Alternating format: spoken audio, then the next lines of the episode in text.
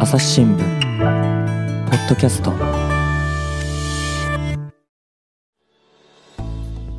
朝日新聞の神田大輔です、えー今回はですねこの育児と仕事について考えるシリーズですねとなればあお二人の方が来ていらっしゃるということはもうね皆さんご承知かと思いますまずはね高橋健次郎さんよろしくお願いしますはい、よろしくお願いします。そして川原夏樹さんですはい、川原です。よろしくお願いします。ごめん高橋さんね今遮っちゃったねいや、大丈夫です。高橋さんはどうですか最近は？えっ、と何の仕事してんでしたっけ？あ、あの、子ども家庭庁というん。新しくできた、あのお役所があるんですけども、そちらの担当をしています。あの、保育とか、ああとは社会的養育とか、まあそういったところをやっているお役所なんですけども、あの、新しくその子供の政策をまあ充実させるということで、えっ、と、お金をどうやって集めようかとか、どんなことを具体的にやるのか、みたいなことも取材しています。うん、でね、少し前の収録でですよ、高橋さんの働き方問題っていうのは、これね、えーちょっと焦点になりましたけれども、最近、どんな働き方ですか？それ聞かれるかと思って。はい。あの、前回前回悩んでたのは、はい。その、まあ、なるべく早めに帰って夜は一緒に食べられてみたい、夕食食べてみたいな生活をしてたところが、うん。全く帰らなくなり、うん。悩んでますっていう話だったんですけど、で、まあ、今度来るときには、1ヶ月くらい経ったんですけど、うん今度来るときには改善してるかなと思ったんですけど、まあ、よりハードになってる。ちょっとちょっと、ちょっと聞いてないよ。どういうことどういうこと？あの、あのですね、はいその、まあ、お金をこうどうやって集めるかとか、うん。何、子供政策って言っても、じゃあ具体的に、例えば、まあ、児童手当っていう給付があるんですけど、ありますよ。えーどういうふうに増やそうかとか、まあ、やっぱその、皆さんの負担だったり、あるいは、あの、新しく入ってくるものだったりするので、まあ、関心はとても高いということで、うんうん。まあ、結構こう、取材を一生懸命やってるっていうのもあってですね、うんあの、最近は、えっ、と、朝しかできてないのが実態です。ちょっと、ちょっともうちょっと踏み込みましょうよね。はい。そんな。いやいや。踏。み込むんですか？児童手当の問題とかって、はい。確かにね、えっ、と、何でしたっけ？そもそも所得制限があったのを外そうとしてるんだっけ？増やすって話ですか？あ、あのーもともとその、と、紆余曲折はあったんですけども、現時点では所得制限があって、あね。1200万円以上の世帯の人は、うん。まあ、もらえませんよっていうのが今の仕組みです。うんうん。で、新しくじゃあその所得制限やめましょうよと、まあ、みんなに出しましょうよとか、あとその、まあ、多子世帯、子供がその2人目、3人目、生まれた時には、えっと、お金を増やしましょうよとか、うん。まあ、そういったところを議論しています。自民党からそういう話が出てきたわけですよね。出てきて、はい、政府も一応、えっ、と、拡充しますということは言ってい,、うんうんうん。るので、まあ、その具体的な拡充の中身とかを取材して。で、これ、まあ、収録している時点は、えー、と5月の22日なんですけれども、はいはい多分ね、配信はだいぶ先になってるんですよ。その、この時点、現時点では、何が焦点なんですか、それの？どっから財源をつけるとか、そういうこと？財源の付け方、そうです。お金をこうどう集めるか。まあ、今は、は、今は、その、社会保険料という、あの、医療保険とかはい。が主に想定されてるんですけど、うん。えっ、と、医療保険の中、医療保険というルートを使ってうん、お金をこう集めましょうと。いう考え方と、あとはその、歳出まあ改革というふうに政府は言ってるんですけども、うん。えっと、毎年社会保障のお金って、あの、高齢化していくのでどんどんこう増えちゃう。そうよ、これ大問題ですからね。その伸びを抑えるとよくまあ言うんですけど、はあ。の、グラフで言うとこう右にどんどんどんどん山が高くなっていくのを、うん。ちょっと山を低めにして、はで、少しこう低めにした分は使っていいよという発想とか、どうやって低めにするの、あのー高齢者が増えたら、例えば自然に何パーセント増えるよっていうのを、うん。まあそこをもうちょっとこう、あの、例えば3%増えるなら1%とか、抑える方法を政府は、高齢者に使う金を減らすってことですか？えっと、そこを減らして子供に回すっていう、そういう話ですかね。なんかそうなると、こう、二項対立的な、なっちゃうね。なっちゃう。それはみんなにとってよくないから、そういう説明の仕方はしないっていうことで工夫してるとか、そういうことですかね。そうです。まあいいや、それで、その、中身はともかくですね、それは別に決まった時にまた教えてくれたらいいですけど、どういう取材をしてるんですか？つまり、夜打ち朝掛けみたいなことをやってるんですか？まあ、夜打ち朝掛けみたいなこともやってます。はあその、子供家庭庁のお役人のところに行ってるの？そうですね。政治家とか。あの、えっと、私、霞が関が、えっと、うんやったのがもう3、4年ぶりぐらいなんですよ。はいはい。で、ちょっと変わったなと思ったのが、うんこれまではその、新聞で言うと、朝刊を見てドキドキするんですよね。あ、朝の朝刊って言うんです、はいはいはい朝刊を見てドキドキする。すねはいだから朝起きて、うんあの、自分以外の新聞社を見て、え、こんな知らないことがあってドキドキして、はい。で、心がすり減って、あの、聞きに行くっていうのが、まあ、いつものパターンなんですけど、うん。それ今はやっぱ、はいあの、各社のデジタルにとても力を入れてるので、そうですね。で、夜のこう7時ぐらいとかからですね、あ次々と朝刊に出るニュースが出てくるわけですよ。ー日経がもう6時で固定してますよね。そうなんですイブニングなんとかみたいなね。はい。で、タシさんもまあ同じような感じで。あそうだ、朝日もそうですね。えーだからもう、前日の夜ぐらいから自分のこと、例えば知らないことがあるあと、まず焦り始め、で、それでワンパンチをもらうわけですよ。ー もらった。もらって、あで、次の日朝起きたら、あの、うん配信してないのもたまにあったりして、うんうんまたあの、ワンパンチもらうという。えちょっと待って、その夕方にワンパンチもらったら、はいその裏を取るために、もうそれであの夜に取材に出るってことですか？データ、まあ、基本しているので、追加で聞いたりとか、まあ、電話をしたりとか、なるほどね。えーもうひたすら発信ボタンを押すとかですね。あー あの発信ボタンを押す、要するにその連絡を取ろうとす連絡を取ろうとるっていうことですよね。そうするとやっぱりこう、うちに帰ってる時間なくなっちゃう。遅くなっちゃう。遅くなっちゃいますね。その、そこからまた原稿書いたりするんですか、しますし、うんあとさ、家でそれが、まあ、究極的には電話と原稿ならまあできると思うんですけどもリ、モートワークだ。はい。うんえただもう、相当私も余裕がないので、その時間は。うん。例えば、いあと2時間以内に何とかしなきゃいけないとか、移動する時間も惜しいってことですね。というのもあって、えっ、と、で、この議論っていうのは、ん。一応6月の、あのー例年だと、まあ、なんでこんなことになってるかっていうと、ほう。6月の半ばぐらいに、まあ、政府のその、年末に向けた、あー方針というか、予算をこういうふうにしていきますよみたいな枠組みをやるんですよね。もう締め切りがね、迫ってるわけですね。迫ってる。なのでうん、いろんなことを具体化する報道が出るわけなんですけど、だ私としては6月中旬には落ち着くと思ってるんです。でそこからそれまでは走り続けなきゃいけない。っていうことを一応あのー家庭内でもアナウンスし、だから、あの妻にもね、霞が関はほっぽいですけど。いや、はいあの、説明したんですよ。明日、あの、ね、お連れ合いと。おはい子さんはまだちょっとその辺、難しいことは分かんないかな。だだからその、例えば、えなんでその今忙しいのかって多分分からないと思うし、当然ですよね、分かんない。だ今言ったその6月中旬に今骨太の方針っていう僕だって今聞くまで分かんないもん、そんなの。とかいうのがあって、はいはい、で、だから今骨太の、方針ね、言うね、それね。はい、骨太というのがあって、そのために今こういう取材をしていて、で、私はその子供の政策の一応担当で、うんうんまあ一つのその、なんていうか、まあ政府が掲げている政策でもあって、いろんな社が注目していて、毎年、毎夜パンチを食らっているので、帰れませんと。だそれについては6月の半ばですっていう話は一応してます。さあ、河原さんね、この番組のテーマの一つはね、高橋頑張れ。頑張れ高橋でお送りしてるわけですけれども、どうしたらいいでしょうね？いや、ちょっと、もう聞いてるだけで私も胃がキリキリしてまいりました。うん、でもやっぱりほら、ご家庭での時間も取ってもらいたいじゃない？いや、でもそれで、あの、お連れ合いはりご理解というか、まあ、納得はされているわけなんですよね。その、いや、納得はいしてくれてます。本当？あのね、前にもね、高橋さんのお話を聞いていたらですよ、やっぱりこのお連れ合いは、あの、後々にね、あなたは私の子供、私たちの子供が生まれた時に、ね、えーやったことといえば、お風呂に入れたことと、夜にね、えー泣いた時にミルクをあげること、これはやったと。あとは一切合切やってないと。そのようなね、あの、やっぱりお話もあったわけじゃないですか。すごい丸めて言うとそういうことです。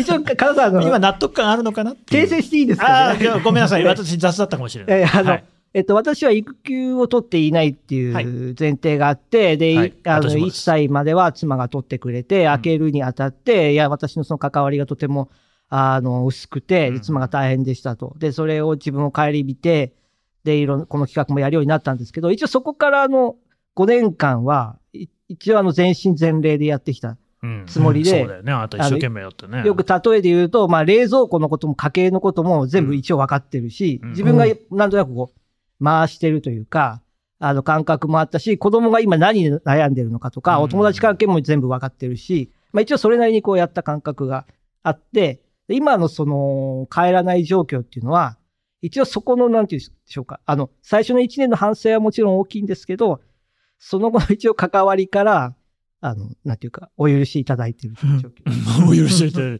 どうですかね、川原さんね、もし自分があのね、高橋さんのお連れ合いだったら。あの、平日の忙しさは、あの、ま私でも納得をすると思うんですけど、はい多分それ以外の時間、お休みって、え、お休みもですか？土日、祝日、ゴールデンウィークなんかどうでしたかね？あ基本お休みは休むようにうん。してます。うん。で、してます。たまに、たまにあの、なんていうか、まあ、視察とかああ、ありますよね。あれば、一応同行はしてます。同行っていうか、うんまあ、一緒に行って取材をしてます。しなきゃいけないんですか、それ？それは、あの、ちょっと質問が悪いんじゃないですか、今の。あの、まあうんそうですね。しなきゃいけない。ただ、えっ、と、い今はした方がいいと自分でも思います。あというと、どういう？やっぱり、あのーえっ、と、自分の担当しているこう大臣が視察に行くわけなんですよね。で、もちろん視察の話を取材しに行くんですけども、まあもしかしたら、その移動中のそのなんか歩いてる合間とかに気になることが聞けるかもしれないとか。まあ大体聞けないんですけど、聞けないんだ。そう、でもそこですよね。だから、やっぱり、例えばね、その他地に乗っていることがうちだけ乗っていないなんてことになったらどうしようと。他の記者はね、一緒に視察に行って、いわゆるぶら下がりっていうやつですよね。その、なんか、大臣なんか出てきた時に記者でわっと取り囲んでね、えー話を聞く。なんていう機会を逃してしまうかもしれない。というのと、あと私、あの、担当しているのが実は5月からなんですよ、大臣。あ、なるほどでね。えっと、ちょっとあの、うんと、いわゆる新聞社で大臣版とかいう言い方をするんですけど、うん結構独特で、大臣とこう、な〇〇大臣と話していたときに、で、例えばこの人が、笑ったらこういう意味なんだなとか、結構その接してないと分かんないこと、いや、バカバカしいなって思うかもしれないんですけど、あの雑談してる時の雰囲気で、なんとなく方向感が、やっぱり1年ぐらいやってると、こう分かるようにはなるんですよ。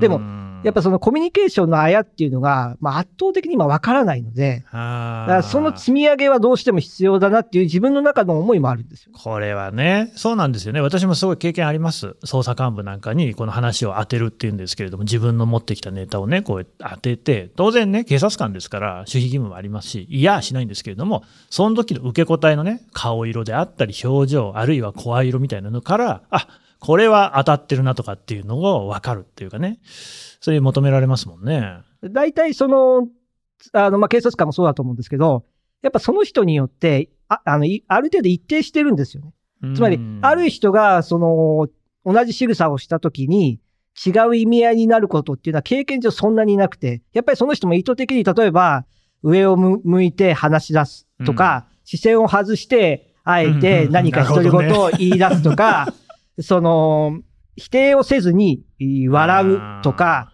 やっぱりそのある人が出す仕草っていうのは、ある程度こう、一定しているので、やっぱそれは掴んどかないと、なるほどね。真面目だよね。すごい。でも、ここまで聞くと 納得できます。それはちゃんとあの、お連れも理解はされてる？あ、でも理解はしてると思います。ああの、大臣版ももちろん1回目じゃない、あ、そうか、前にもやってやってるので、その時にも話はしてる。はい、してるので、まあ、要するに妻としてはなんでその週末行くのかっていうのは、ああそうだよくわからいないと思う。不思議だだよね。から自分としてはそのどういう意図があるとか、今自分が置かれてる位置はこうなんだっていうのを、一応説明はしてるつもりです。うんうんうん子供にも一応そう言ってます。そうなんだ。はいあのお子さんはどんな反応ですか？ふーんって言って。興味がない。まあそうですよね。わかんないしね。でもなんとなく、あの、なんとなくはわかるみたいです。あの、やっぱ電話かかってくるんですよ。要は平日の夜とか。うんうん。で、いや、パパ、その、今日はこう遅いのかと。うん。また遅いのかと。うんなんで遅いのかと。うんうんまあ、ぐいぐい詰められるので、すごいよね。そっちが記者じゃねえかってい。やいや、今どこにいるんだと。さすが記者の子供だよ。家の到着は何時だと詰めてくるすので。ごい詰め方。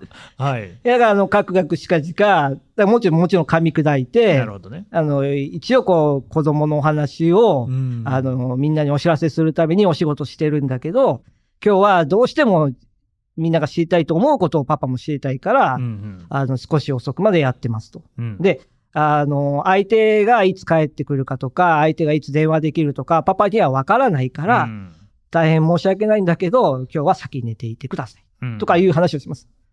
そうすると分かったよって言って。わかったよって言ってます。ああ、ちょっと、やや突き放したいや、だからその代わりに、じゃあ明日の朝は、うん。必ず一緒に行こうねとか、なるほどね。はい。ああ、いいですけど、まあ、ちょっとね、川原さん、今までの、ね、話を聞いて、だいぶ私たちもね、具体的に輪郭見えてきましたけれども、はいまあ、この現状を今すぐ変えるのは多分難しいでしょう。そのつまり仕事をね、減らすっていう意味で。じゃあ、どうしたらいいですかね？仕事を減らすのが難しい。いやいや、あの、要するに、あ、仕事減らすことができるんだったらそれでもいいんだけどね。僕だったら多分、もう今だったらね、今同じ立場だったら、もうそんなにいかないと思うけど、まあ、それは多分極端なんですよ。僕は結構鉄面皮だから、全然平気なんだけど、高橋さんとか普通の人はそうじゃないじゃん。となった時に、今の仕事はそれなりに続けながら、あの、ご家族とのね、仲をこう、親密なままにしていくためには、なんかどんなことができますかね？えでも、高橋さんはやられてるんだろうなって、そうやって翌日のフォローとか。まあ、あとはまあ私がお連れ合いだったら、やっぱりその後、仕事が落ち着いた後にすごく期待すると思います。うん、うん、うん、うん。そういう意味では今、ちょっといろいろとね、積み重なってる段階ですね。そうですね。だから、あの、一応6月、まあ中旬で落ち着くかもみたいなお話をさせていただいたので、まあそこから、例えば夜、ある日は定期的に帰るとか、まあ実は今もあの、週1ぐらいで、あの、これ放送いつぐらいでしたっけ？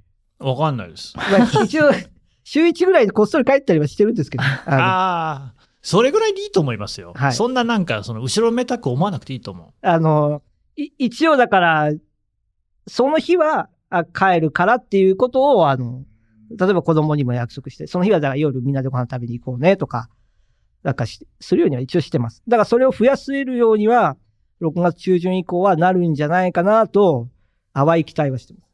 まあ、僕思ったのは、まあ一つには、この間、その、それこそ政治部取材経験の長いね、船越隆記者と、ね、まあ毎月こう話をしてるわけですよ。長々と。その中で彼が自分の経験として言ってたのは、えー首相の秘書官っていうのがいますね。これは大変なキーパーソンですよ。で、安倍さんの時に今井隆也さんって人いて、この人はもう本当にあの、もうその人が全てね、知っているっていうぐらいの重要人物だったんだけど、もう1ヶ月ぐらい読まれいかなかったんだって。で、結局それって、まあ、そこにいる人たちってのは他の記者がいるわけじゃないですか。つまり、まあ自分だけにしかできない仕事にはそれはならないわけですよね。なんで、まあもういいやと。他のところに行ってたらしいんですけれども、その今、えー、高橋さんの担当はだから小倉正信さんってことなんですか、大臣、ね。そうです。はい。うん。もう小倉さんにも多分周りに誰かしらいるんでしょ？いらっしゃいます。いらっしゃいます。うんでもそこはこう割り切っちゃうとか、あと小倉さんって僕実は秋山紀子編集委員にくっついて、一度そのインタビューというかね、番組収録させてもらったことあるんですよ。そう。聞きなさいよ。その印象なんですけど、僕小倉さんが言ってたことすごい覚えてるのが、もうそんな今時ね、えっ、とあの、辻立ちをする時代じゃないって言ってた。うん要するに朝立ち夕立ちみたいなことで、朝の通勤の時間帯とかね、えー夜帰ってくる人たちに向けて、あの、小倉正信でございますと、皆様お疲れ様でございます。今日も通勤なんつってね。で、なんか、あの、街頭で話すっていう、それやる人いるじゃないですか。岸田さんなんかそういうのすごいやってたらしいですけど、でも、それで得られる票っていうのは、本当に全然見えないし、まあ、よくわからないものがあると。むしろそれよりも、小倉さんって、なんだっけ？元日銀の人だっけ？ね。だからすごく金融政策とか詳しいんですよね。なので、そういうことで、例えば、あの、まあ、論文じゃないですけれども、論説みたいなものを、業界専門誌みたいのに出すと。それの方がむしろね、自分が、あ、この分野に詳しい政治家なんだっていうことで、影響力がじわじわと広まっていって、で、大体その新聞とかテレビとかなんか全然そのね、自分のことなんか取り上げてくんないから、その大臣になる前ですよ。なので、まあそういうところで少しずつ影響力を増すっていうことが実際にそれが選挙にもつながってくると。やっぱ、あ、あの、あの、業界誌見ましたよみたいな人も出てきて、で、それを聞いた人っていうのが出てきてみたいな、連覇していくみたいなね。っていう考えの人だから、なんかあんま行かなくていいんじゃない？その、だから小倉さんが言った方がいいかっていうのは、あの、見極めが必要かなと思うんですけど、すげえ個別具体的な話になってきた。で それは思うんですけど。その、今の私の置かれた立場って、だから春にこの少しこう、半分ぐらい担当になって、5月の本格担当になると、だから今のその船越さんの話とかっていうのは、A さんは行かなくても、まあ確かにね。B さん、C さん、D さんがいいですよっていうことじゃないですか。で、私の場合、A さんも B さんも C さんも D さんもいないんですよ。確かにな。だこれはやっぱね、最初、申し訳ないけども、がむしゃらに短期集中型でやるか、長くに行って人間関係を築くか。ね。大体子供家庭庁自体ができたばっかだもんねい。や、そうなんですよ。そうですね。はいなるほどね。だからまあ、最初はもうがむしゃらになんかこう、足場を固めるのは仕方ないかなってとも思います。あとはね、もう一つ、これ最近伝え聞いたのが、小泉純一郎さんね、有名な、あの、首相だったし、まあ、それまでも有力政治家としてずっと鳴らしてきた、だ忙しいわけですよね。お子さんいらっしゃるじゃないですか。ね、有名な進次郎さんが、えー次男で、孝太郎さんが長男で、まあ、俳優さんですよね。子育てをするっていう時にも、しかし、あそこは、あの、お母さんいらっしゃらないから、まあ、様々もちろんね、小泉家を支える人ってのはいるわけなんですけれども、純一郎さん全然いないわけですね、うちにね。えーで、どうしてたかっていうと、必ず8時45分に絶対電話してくるんですって。どんな忙しい時でも毎日。一日も欠かさず。で、えー、孝太郎どうだと。えー今日は何があった？みたいなことを聞いて、え進次郎どうだと。でそういうようなことをやってたから、なんか反抗期とかもなかったっていう。えそうそう。なんか多分やっぱり、その高橋さんのき、もうまさにそれで、お子さんに直接そういう話がけをしてるでしょ？その仕事内容が理解できてるかわかんないけど、でもそのこと自体が多分大事なんだろうなっていうね。だから結構あなたはもうすでに正解をちゃんと選びきってるのかもしれないですね。ちょっとほっとします。ーで今日いいんですかね？なんかもう私のことで始まって、なんか、えー、もうね、20分以上経ってますので、えっと終わる時間。とりあえずもう汗が止まんないですよ、今日。あの、一本目のね、ちょっとこうね、えーリスナーさんからいただいている、えーこのお手紙というか、お便りというか、これ読んで、読んでいきますね。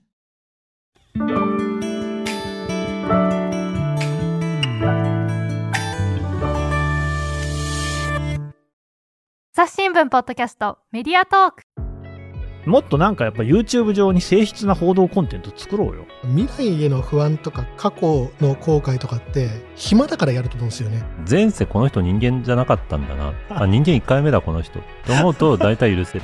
てか苦手な人とかいるんですか？ねいない全然いない。毎週月曜日は伊藤奥山神田のメンツヨな3人が語り合う愛用警戒を配信中詳しくはメディアトークで検索えー50代女性の方ですね。え3人の子供を育てながらフルタイムで働き続け、昨年3月に定年まで2年を残し、33年間勤務した医療機関を退職しました。物心ついてから管理された時間の中で生活してきましたが、今は家事や義父母の生活サポート以外は何にも縛られない時間を過ごしています。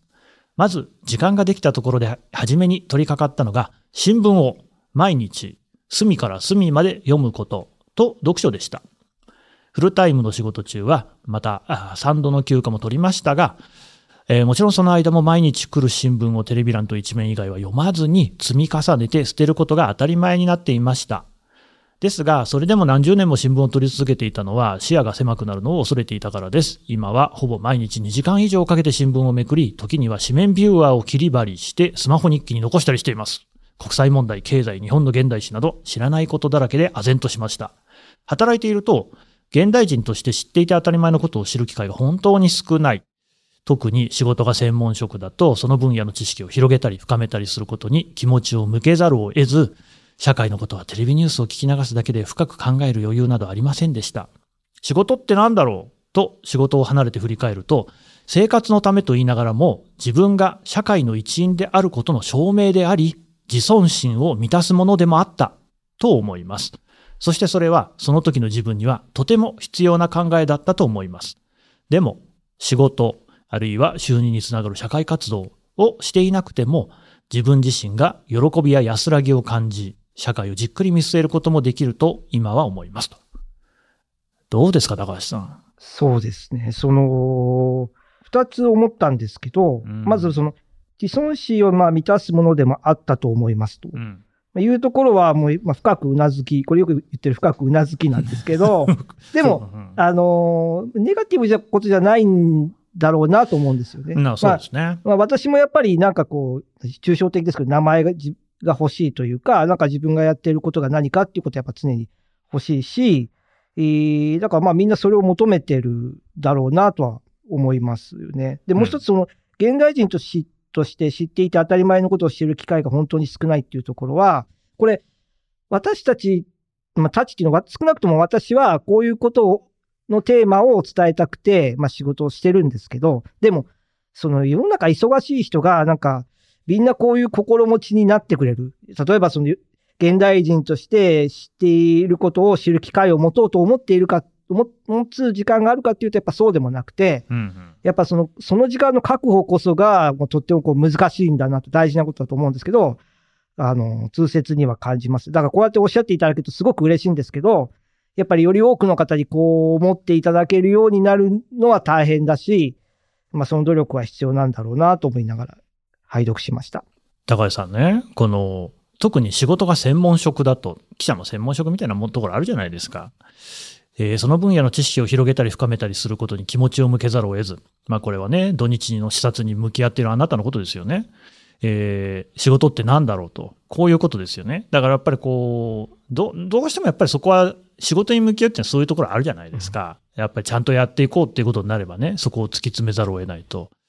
そうすると、その、まあ、えー家庭や育児のこともあるんですが、その社会全体のことをこうね、見る余裕がなくなっていたなっていうことに気づくと。これ確かにそうかもしれませんね。いや、あの、お恥ずかしいんですけど、うん。だから新聞社で働いてるんですけど、うん。そんなにじっくり新聞を読んでる時間がないっていうのが事実で。それな。いや、で読んでないよね。その、いや、かといってですよ、ニュースサイトでいろいろ網羅的にチェックしてるかっていうと、うんやっぱそこも自分の関心あるものだけですし、そうですね。だから、ここはね、いや、おっしゃる通りなんですよね。そう自分もだから子供関連のニュースはすごい新聞も読んだり、拾って読みますけど、それ以外のことをなんか幅広く見れてるかっていうと、やっぱ見られてないですよ。ーだから僕なんかも事件やってた時は社会面しか読んでなかったし、えー国際報道部、都会にいた時には国際面しか読んでなかったし、だから未だに経済面とかあんま読んないですもんね。で、良くないともちろん分かってるんですけど、川原さんなんかどうですか？いや、私も深くうなずくところでありまして、私が一番新聞を読んでたのは学生時代かもしれません。んあ、網羅的に読んでいたのはですよで、あとは社会人になって、新聞の編集をする立場になって、まあ一応こう全部開くっていう、隠しっていうようなことをしたんですけど、まあ今はちょっとウェブサイトにいるっていうこともあり、ちょっとウェブを中心に。そうだよね。はい。でもまさにこれは昨日夫と話しました。このお、最近、まあ、おお口きの方も多いと思うんですけど、ちょっとね、薄くなってきてはいるものあのー、新聞が。はいけれどもやっぱりあの情報量を朝届くとはいえ、全部読める人ってどんだけのものだろうと。まあ、そうだよね。そうなんです。なので別に、まあ全部読まなくていいって思っんちゃうんですけど、個人的には。まあ、ただ、その聞き流しでもいいんじゃないか、ニュースで言うと。うん聞き流し、あとは新聞をめくるだけで見出しが入ってくるとか。見出しだけでもね。はい、いいんじゃないかなと思ってるんですけど、自分を守るために。いや、でも多分、そこの余裕はもう多分ね、最低防衛ラインなのかなっていう気はしますけどね。やっぱりその、仕事もね、やっぱ打ち込みすぎは僕は良くないと思うんだよな。それによって視野が狭くなってしまうことと、あとは、それこその熱中症みたいなこと？あの、比喩でですよ、言うのは。あの、実際に外にいて、わーってこう一生懸命にスポーツとかやってる時って、例えば試合なんかやってたら、その時の熱とか忘れてむのめり込んじゃう。あの、現場作業とかでもあるんですよね、そういうことってね。あの、建設作業員の方なんて暑いところでもやんなきゃいけないじゃない。で、私、その現場で警備員の仕事を3ヶ月ぐらいやってたことあるんですけど、やっぱ暑いの忘れちゃう時あるんだよね。それは非常に危険なわけですよ。そういう状態にならないっていうのは、実はそういうそのニュースの流し聞きとかね、新聞の流し読みみたいなことのできる余裕がない時かもしれない。カラさんありますか？余裕。余裕。あの、私、ネットニュースはよく見るんですよ。あ、そうなんだ。そう。で、ウィズニュースだからね。そう、あ、そうなんです。ネットニュースにいるので、うん例えばヤフーニュースの、私はランキングを見ててよく。ランキンググって、あもちろん新聞とかでいう大事なニュースの並びとは違うんですけど、うん世の中の人がどんなことに興味があるんだろうっていうのが、まあ、一覧性を持って見れるわけなんですよね。なんで、あれだけでも、まあ、一応、社会を追ってるぞっていう。いわゆるアクセスランキング。あ、そうです、そうです。でもあんたも聞いてりゃそれって仕事の延長線って感じもするけど大丈夫ああ、ちょっとでも趣味、半分趣味なんですかね。もともと好き？そう、もともとってまあ、仕事、でも仕事をし始めてですからね。だってそのアクセスランキングもさ、前の職場では見ていなかったの？では。いや、前から見てましたね。あ、本当？前って何だったっけ？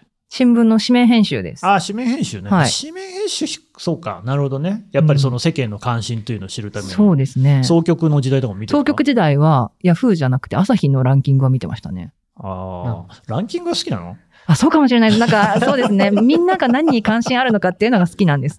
あ、でもそれはすごくなんかいいんじゃない？その、やっぱ自分の好きなことだけを突き詰めるってことじゃなくて、人が何をこうね、求めているか、あ欲しているかっていうのをこう知りたいって、それいいよね。まあ、その延長に多分今の仕事があるっていう、結果そうなんだと思いますまあ。それは多分ね、どんな人にも何かしらあるだろうから、うん、それはなんか健康的な感じしますね。まあ、やっぱり心配なのは高橋さんなんですけどね。どうですか、高橋さん？いや、でも熱中症ですよね、今、完全な。うん、で、自分でもでも自覚はあって、まあ、かなりその、今後詰めてこう取材をしてるし、まあ、体力もこう使ってるし、えーだから、あのーまあ、自分はそんな疲れてないつもりでも、まあ、どっと疲れが来るだろうし、あその意識はすごく持っているんです。だから必ず、あのー夜取材しても絶対何時までには帰るっていうのは決めていて、う、もうその時間になったら、多少収穫なくても帰るようにして、いや、そうですよね。とかは一応やってます。やってますけど、やっぱりかなりオーバーワーク気味、熱中症寸前なんだろうなとは思うので、あの、さっき6月中旬って言いましたけど、ある程度時期決めないとまずいなとは本当に思いますね。建設作業員あるある言ってもいいですか？はい。あのね、そのさっき温度が高くなって気づかないとやばいって話したでしょ？まあでも多くの人はやっぱりそうは言っても汗かいたり暑いなってなってね、わかるんだけど、わかんない人がたまにいるんだよね。えー入れ墨をしてる人なんだよね。あの、特に全身に入れ墨がたくさん入っていると、あの、あれって、まあもちろんやり方にもよるんだろうけど、入れ墨って基本的にあの肌、皮膚に色を入れていくって作業じゃないですか。だからあの熱を感じる神経みたいなのを壊してる場合があるんだよね。だから気温が上がってもわかんないんだって。だからそういう人たちってさ、汗全然かかないんですよ。すごい危ないっていう。だから高橋さんもね、ぜひその仕事の入れ墨みたいのを入れないように。そうです。話が、すごい話に。今でも仕事の入れ墨って何で言ったらいいんだろう。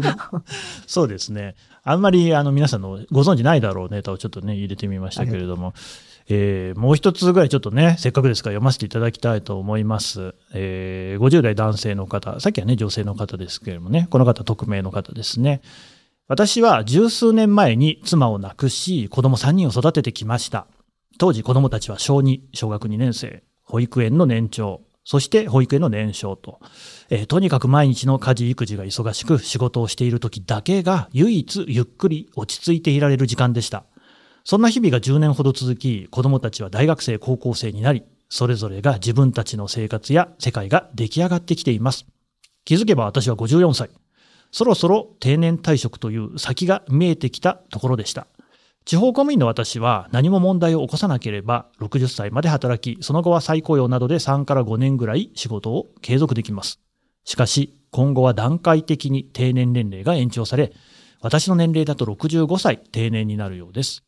今までは60歳定年後は今の仕事は続けずに他の仕事を探そうと漠然と考えていました。しかし、60歳で新たな仕事を始めるよりは、54歳の今、新しいことに挑戦というか、職探しをした方が有利かも。そう考え、早期退職を決めました。職探しにあたっての条件は、食住接近、近接、えー理想は自転車通勤できるぐらい近いとこ、自分の好きなことぐらいでしょうか。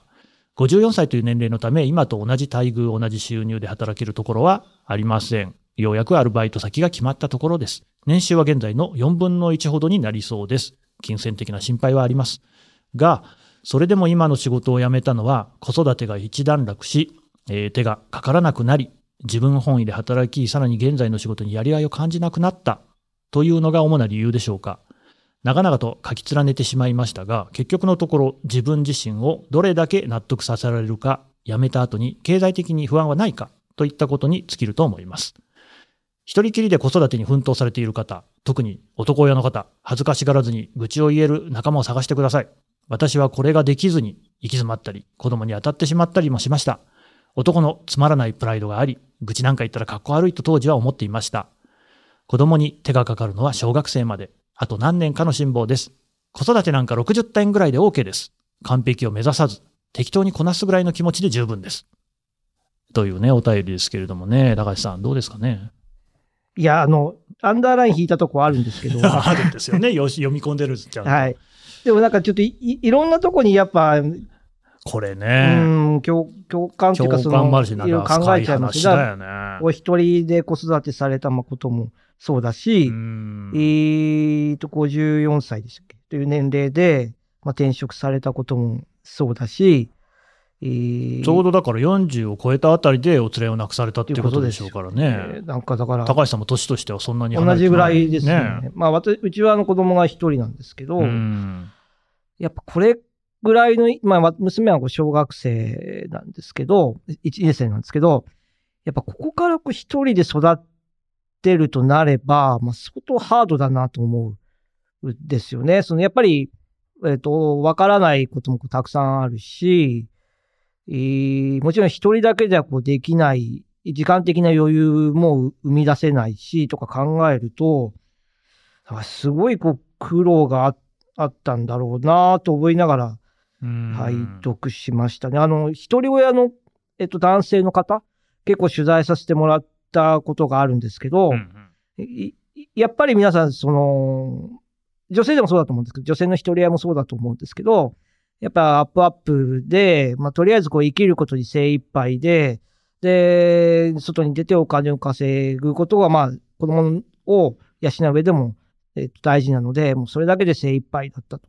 で、時間もないから、まあ、この方も書いておられますけど、どうしてもこう感情的になっちゃったりとか、もして、まあ、すごい、だから後悔だらけですみたいな方も、こう結構いらっしゃったので、うん、なんか、いやだ、この方の思いとかもちょっとどうだったのかなと思いながら読んでました。うんいやでもね後悔だらけという感じはしないむしろ何かこうねさっぱりとこうね、うんえー子育てのことを振り返りなおかつねこの方すごいなと思うのは、まあ、だからといってその自分のねしてきた苦労みたいなのをこう他のねまあ言ってみればこれからあの現役世代とかに受け継ぐのではなくむしろね子育てなんか60点ぐらいで OK ですと。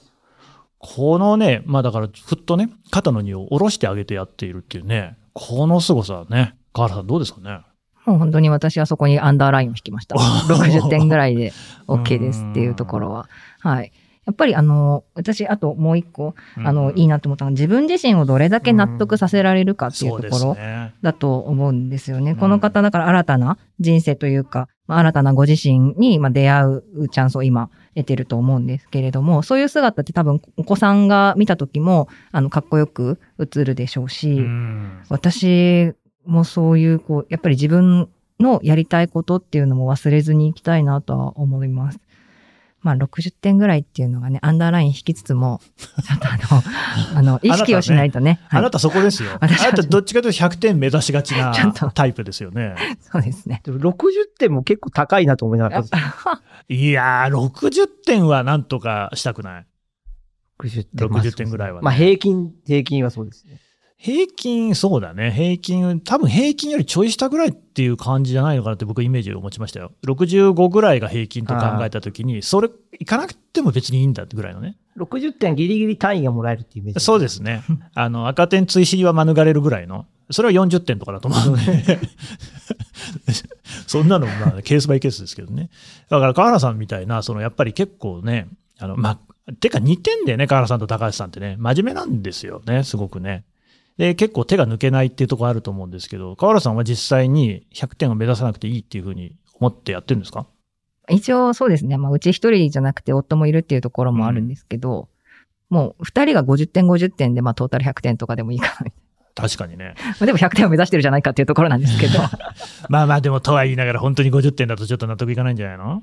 まあそうですね。いや、それでやっぱり最近はですね、ちょっと時短料理とかをうんうん、取り入れて。てみたりとか、うんあの配達のやつを、それで配達のでミールキット、うんうんうん。ちょっと自分で作った満足感を、はい、得てあのー出来たてを食べさせる。材料なんか切ってあって、ねフライパンで炒めればできるみたいな、そうです。全部調味料もちゃんと何グラムっていうのを用意してくれてて、はいはいすごい楽なんです。まあお金はかかるんですけど、うんうん。まあそれよりも、やっぱり、うん楽を、そうね。なんかそこで変に罪悪感を抱く必要はないですよね。と思ってます。うんむしろちゃんとやってる自分って、なりますけどむしろね。むしろあったかかいものを一応そうそう作ってるぞ。だからなんかそうだな、本当にある種のズうずうしさみたいなみんな持った方がいいんじゃないかなっていうね。僕なんか昔からズうずうしいと言われ続けてね、行く年月なんで、もう身についてるわけです。もう分けてあげたい。ちょっと、見習いたい。爪の赤を。あいただきたい。あの、赤は汚いんで。でもね、赤的なもの。そうですね。なんか、いや、もうだから今の話で、お子さんにね、伝わってんじゃないかってなったじゃないですか、かっこよさが。もう、だってお子さんどころか我々にもこの方のかっこよさって伝わるとこありますよね。いや、もう、むしろね、そっちはね、子育てうんを経験しているものとしては、すごいなって尊敬しかないです。いや、本当にこういう感じでね、生きていければいいなと思いつつね。はい。まあ、今回はこの辺で締めようと思うんですけれども、またね、定期的に高橋さんのね、仕事の状況については、ウォッチしていこうかと 思いますので、また皆様もぜひね、高橋頑張るの声お待ちしております。というわけで、えー高橋さん、川原さんでした。どうもありがとうございました。ありがとうごありざいました